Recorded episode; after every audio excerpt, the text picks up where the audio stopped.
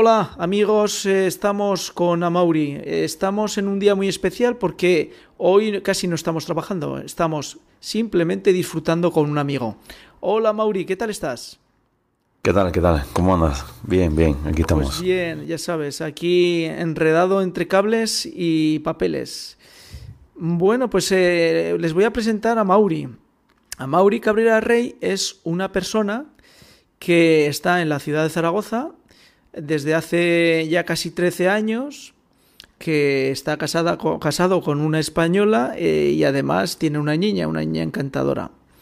Eh, es una persona que está dedicado 100% al mundo, yo diría, del arte, porque se dedica al mundo de la imagen, del vídeo, pero desde un concepto puramente vídeo fotográfico. Es decir, la calidad de la luz y de la imagen tienen que transmitir y lo hace bien, lo hace transmitiendo mucho.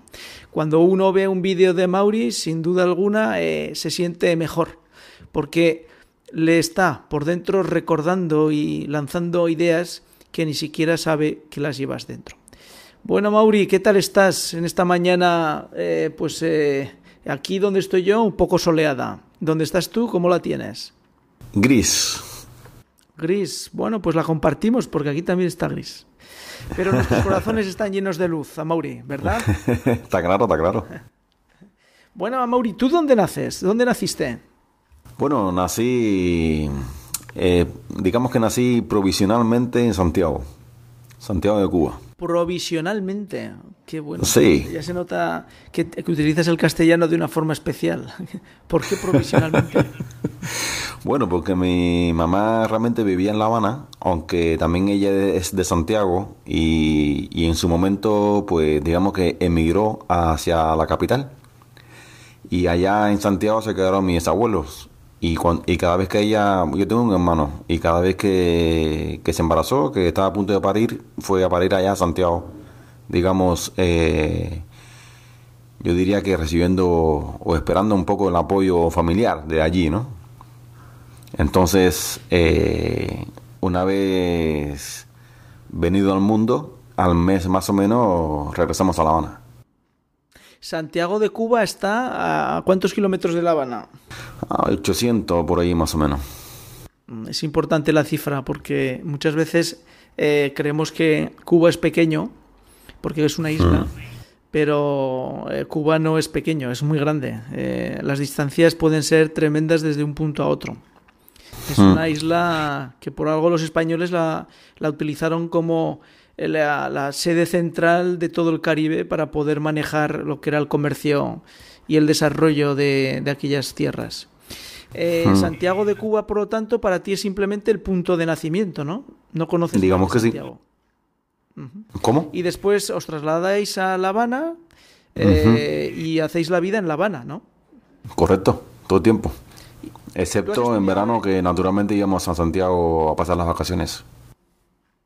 Oye, una pregunta, ¿cómo, es, cómo recuerdas? Eh, porque para, para una persona, eh, eh, concretamente conmigo, con, mi mujer, muchas veces hablábamos de, pues bueno, de cómo los veranos se pasaban, ¿no? Cómo los pasaba ella en la montaña, hmm. que se iba del pueblo y subía a la montaña, y yo los pasaba en el pueblo, porque sus padres eran de un pueblo distinto al que vivían. ¿Cómo recuerdas tú tus veranos en, en Santiago de, de Cuba? Pues la verdad que con mucho cariño, porque en La Habana, siendo una, una gran ciudad, eh, obviamente pierde sentido del campo, los olores del campo y toda esta parte de naturaleza, ¿no? Obviamente en una ciudad grande no existe como tal. Entonces ir a pasar el verano en, en Santiago allá es que justamente mis abuelos no vivían en la capital, que es Santiago, también una gran ciudad, sino en los alrededores de Santiago, una, un pueblito de cuatro o cinco casas, casi, que, que estaba cortado por la mitad por el tren. Así que entre grandes árboles de frutas tropicales, mango, mamoncillo, etcétera, etcétera, etcétera, pasaba el tren, criamos animales, eh, al, estilo completamente campesino ahí, ¿no? Entonces, con todos los niños de, la zona, pues nos íbamos por ahí por el campo, al río a a pescar a, cangrejos de río, a, jugar con los animales por ahí. Cogíamos las lagartijas y nos las poníamos de pendiente, de arete. sí, era muy gracioso. Oye, una pregunta. Santiago de Cuba eh, es una zona, eh, por situarnos, dentro de lo que es el contexto climatológico cubano, es una zona eh, más o menos caribeña, es más húmeda o menos que La Habana. No, es igual, está más o menos en la misma, en la misma latitud. lo único que es más montañoso, más con más naturaleza, más vegetación, más montañoso, sí y por lo tanto los animales eh, salvajes también existirán por ahí, ¿no? Sí, pero tampoco hay animales salvajes como otras zonas del mundo, digamos, peligrosos o venenosos o cosas así, tigres y nada de eso. No, eso no existe. Son animales un poco más normales, dóciles, por decir algo con lo cual se puede convivir con ellos. Muy bien. Sí, sin problema. Pues eh, de Santiago de Cuba en verano, eh, volvías después de terminar tu magnífico verano a La Habana y tenías que volver a tu realidad. Eh, tu realidad, como todos los chicos y jóvenes, es estudiar, porque Mauri Cabrera es ingeniero, ingeniero mecánico, si no me equivoco, ¿no? De, sí, mecánico industrial. ¿cómo, ¿Cómo te fuiste desarrollando dentro de tu formación, dentro en La Habana? Bueno, nosotros, eh, digamos que como todos los niños íbamos al cole, a la escuela, y cuando yo tenía 11 años, eh, apliqué a la mejor escuela del país que se llamaba Vladimir Ilyich Lenin, la Lenin. Para nosotros los alumnos le llamamos la Lenin porque el nombre es realmente largo. Así que allí estuvimos, era una escuela especial, digamos, interna, de, de lunes a viernes y solo salíamos a casa los fines de semana los viernes y regresábamos el propio domingo sobre las 5 de la tarde. Es decir, que era una eh, residencia. Sí, prácticamente. Entonces allí estuve seis años, desde los 11 años hasta los 17. Que luego al salir pasé a, la, a la, universidad. Me gradué de ingeniero y, y ya luego a trabajar. Quiere decir que, pues, eh, a Mauri, para los que ya tenemos una cierta edad, eh, pues se formó prácticamente como se formaron muchas generaciones en España con lo que eran las eh, universidades laborales de los años 60-70 aquí en España, donde los jóvenes dejaban su casa y se iban a centros donde tenían residencia y eran centros educativos. Y eso eh, hizo un perfil de personas eh, muy diferentes a las que actualmente tenemos. Y me voy a explicar a los que nos escuchan. Eh, el desarrollo madurativo desde los 10, 11 años hasta los 17 es que las personas que se formaron de esta forma, pues el carácter y el espíritu, entre comillas, era un tanto más eh, adulto, más maduro y más resistente probablemente que las generaciones posteriores que se crían y se criaron en casa, en las familias y donde bueno pues eh, la vida de residencia pues prácticamente no la han podido vivir. Eh, ¿Tú estás de acuerdo conmigo que ese, ese, ese, modo de formación en residencia genera un carácter y un espíritu diferente? Yo creo que sí, por supuesto, porque mm, el hecho de ser tan niño, con 11 años uno es realmente un niño, pasa increíble que, con 11 años, digamos, mis padres han decidido pues meterme en una escuela donde, ya te digo, si sacas la cuenta cuántos días pasé al lado de la familia realmente, no es ni la mitad, de lunes a viernes durante todo el año y solo los fines de semana ir a casa, imagínate. Entonces, de alguna manera, uno se crió solo o se crió bajo tal como es en Cuba la formación y más en este tipo de colegios, digamos que una especie de, disciplina militar, tal cual, disciplina militar absoluta, donde había que acatar las órdenes o acatar las reglas y a cambio de aceptar o yo, no diría aceptar porque obviamente no es que uno tuviese opción de aceptar o no, simplemente estaba ahí.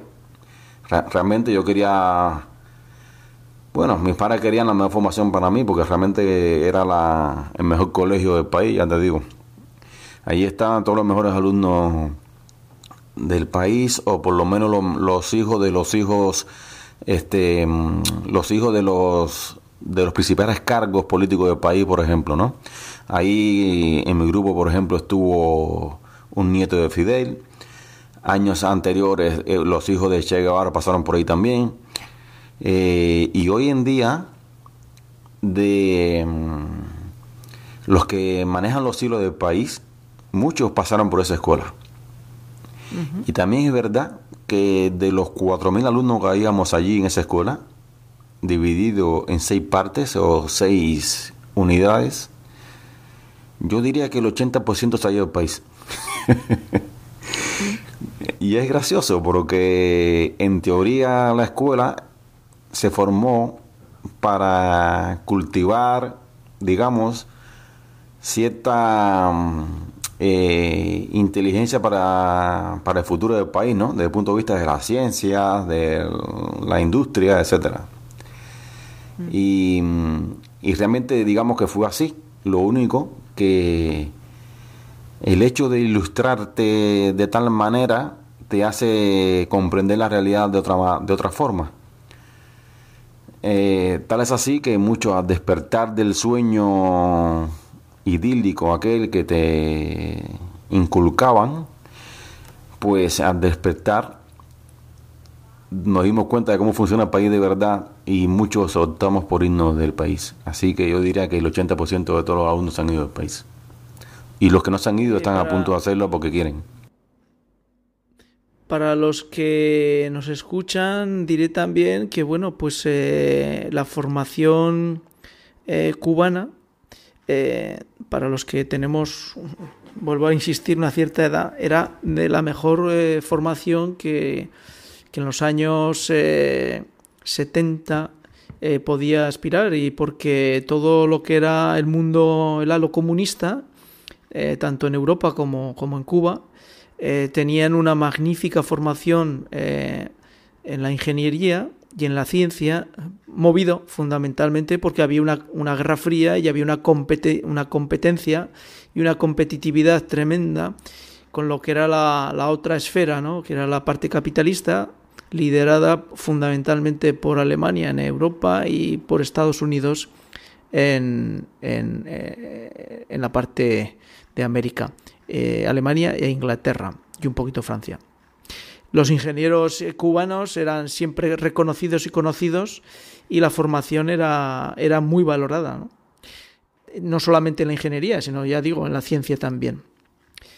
En esa medida, Mauri pues eh, termina su ingeniería y cuéntanos un poco cómo eh, te debates en el hecho de abandonar Cuba, buscar otros horizontes, ese sueño de que hablas de ese despertar, eh, ¿Fue traumático o no fue traumático? ¿Fue con rebelión? ¿Fue con odio? ¿Fue con simplemente abandonar unos principios o unos, unos, planteamientos que veías como que no eran, no, eran válidos?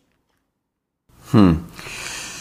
Eh, bueno, yo diría que despertar fue paulatino, pero una vez despertado del todo, había que aparentar por mera supervivencia, digamos, como que todo estaba normal, como que no había despertado. Y así funciona la mitad del país o más, con un concepto, digamos, de doble moral, donde aparentemente acepta lo que hay en el país, pero internamente como mínimo entre amigos y familia, pues realmente dices lo que piensas. Y ese decir lo que se piensa, evidentemente te sitúa en una línea roja, ¿no? Que la traspasas y desde ese momento estás al albur de, que alguien en un momento determinado te pueda señalar. Sí, claro, porque bueno, pues el sistema político en Cuba todo está diseñado para que uno lo quiera. Bueno, yo iba a decir lo quiera o no, pero siempre, por supuesto, decir no es una opción. Como muchos eh, cubanos que están en la oposición ahora mismo, que han dicho que no. Y es una opción peligrosa, porque te pueden meter preso eh, sin, un, sin, una gota de, una justicia real, porque está todo en manos del Estado. Entonces, eh, eh, estar en contra del país o, lo llevas internamente o lo expresas. Y yo no lo expresé como tal, pero en ese momento ya yo casi no podía más de estar allí con, con... Cuando tú despiertas de un sistema así, por lo menos en mi caso, empieza como que todo, toda la realidad te, te agobia, te, te presiona, ya no, no hayas un sitio allí. Entonces eh, opté por irme en cuanto pude. Eh, muy bien, eh, bueno, pues ya lo tenemos a Mauri en Aragón, felizmente casado con, con, su maravillosa hija y desarrollando su carrera profesional entre nosotros y aportándonos muchos de sus conocimientos que a lo largo del tiempo ha ido adquiriendo. A Mauri se dedica fundamentalmente a la fotografía y al vídeo creativo, al vídeo plástico, artístico, Evidentemente cuando tiene que hacer un vídeo para una industria lo hace y lo hace bien, modelo catálogo, pero siempre se nota que está dos pasos más allá de lo que sería un vídeo simplemente informativo. En esa plástica es la que eh, le lleva a generar un concepto en el que, bueno, pues eh, parece ser que va a poner una parte de la carne en el asador, que es el concepto de Aragón en el mundo.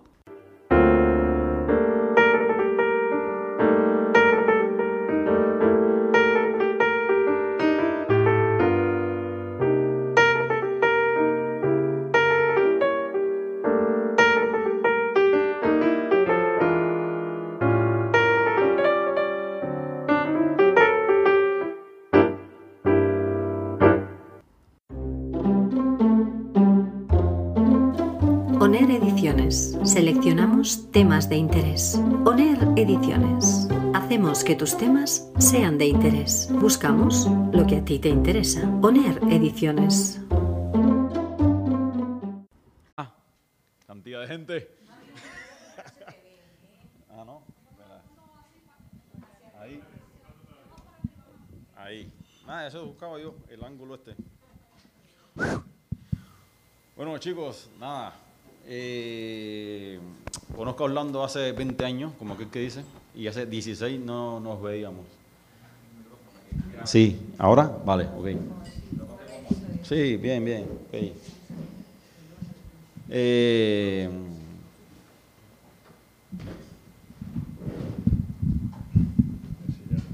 vale, gracias. Perfecto.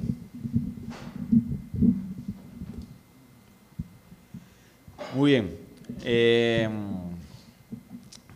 le digo a Liceo y a Ana, que son amigos también, por eso están aquí también. Al final, todo queda entre amigos, ¿verdad? Eh, me acabo de enterar que me hizo Yaumara que la Asociación de Cubanos ha creado otro acto a la vez que este. Al final, no hay, nada en Cuba es casual. ¿Para qué? Para joder este. No digo que todos hubiesen venido o no, da igual, pero el hecho es ese, que siempre como para joder. Ok, entonces, eh, decía que conozco Orlando hace 20 años y coincidimos en un taller de literatura en La Habana durante un año, un taller oficial. Y el segundo año hicimos un taller paralelo al oficial. Y ahí fue como el despertar, como me gusta decir a mí, el despertar de Matrix, ¿no? Te despiertas y dices, coño, ¿dónde estoy? Y, y luego me fui del país. Él se quedó allí y también siguió despertando y provocó al Estado, provocó a todo el mundo. Y es la historia que él tiene encima. Lo fácil es irte de Cuba y estar aquí y pensar lo que tú quieras pensar. Lo difícil es estar dentro y pensar lo que piensas, ¿vale? Entonces, eh, en estos 16 años yo mantengo un blog en internet que se llama Paperbeat y, y he escrito ahí poesía, cosas de cuando yo escribía allá en La Habana y todo esto. Entonces, como, como parte de este pequeño acto, simplemente quería leer un poema que escribí un poco como apertura a lo que ellos van a decir aquí, ¿vale? Y mm, este poema lo, leí ya varias veces cuando yo llegué aquí, que fue una de las primeras cosas que yo hice, leer poesía, para ganarme un poco la vida, ir metiendo a cabeza en la sociedad española. Y es algo casi una inercia, ¿no? De, de leer. Entonces, nada, yo hacía años no leo ante la gente, así que me disculpan cualquier cosa, pero no importa, aquí está. De hecho, es un libro que publiqué y está en internet. ¿Okay? ¿Cómo se llama el libro? Eh, se llama La isla, el amor y la fragosidad. Entonces, es como son tres partes, poemas que se agrupan respecto a la isla que es Cuba, al amor y a la fragosidad, como que son un poco de poemas un poco raros o enrevesados, por decir algo. ¿Okay? Entonces, este se llama Atrás, Habana, Delante. A todos aquellos que se sientan aludidos. Vivir dentro. Una vez fue vivir afuera. Un día, una bola de arroz quedó atrapada en el esófago, pero no moría en vida apenas por eso, tampoco por eso. Un día la alcantarilla se destapó, dejó el olor de vergüenza a la intemperie aderezado de ciclones y sal política de mar. Otro día, todos los días. La gasolina envolvía a la ciudad con una burbuja inflamable, escapada de los autos mágicos, pero no apareció la cerilla y fui a la estación de bomberos más alejada en otro país. Vivir allá adentro no es vivir, tampoco morir. Señor, escuche, tampoco vivir. El estado vegetal no se puede evitar y de alguna forma, no sé por qué, no se puede crucificar. Otro día, algunos días. Soñé que las fronteras eran caramelos. Otra vez nos pusimos el periódico en los pies y navegamos. Con noticias ligeras se puede flotar. También allá adentro escribía poemas en una azotea invadida de depósitos de agua, pero vacíos. Luego los niños descalzos chapoteaban en el pavimento. Un edificio es una subasta de ladrillos. Una ciudad horizontal crece hacia los lados.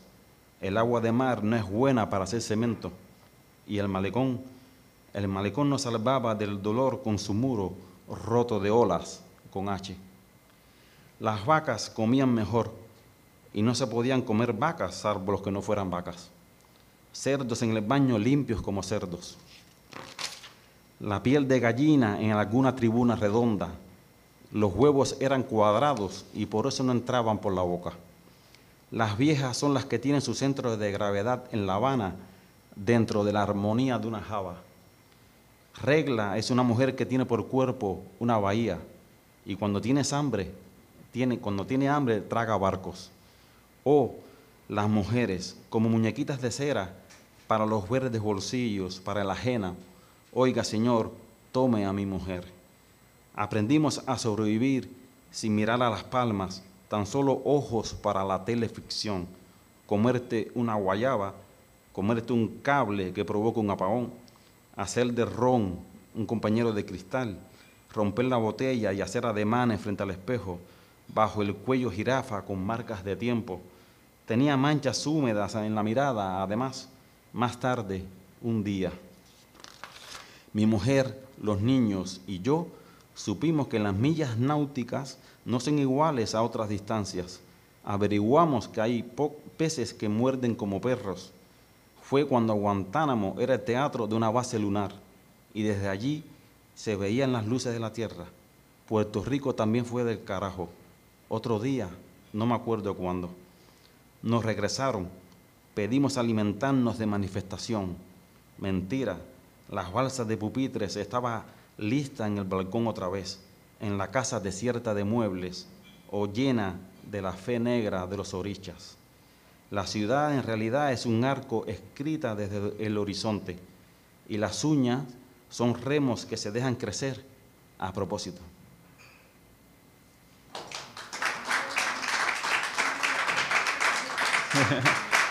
gracias, gracias. Pues nada, presento a Rosa y hablando que ya los conocéis.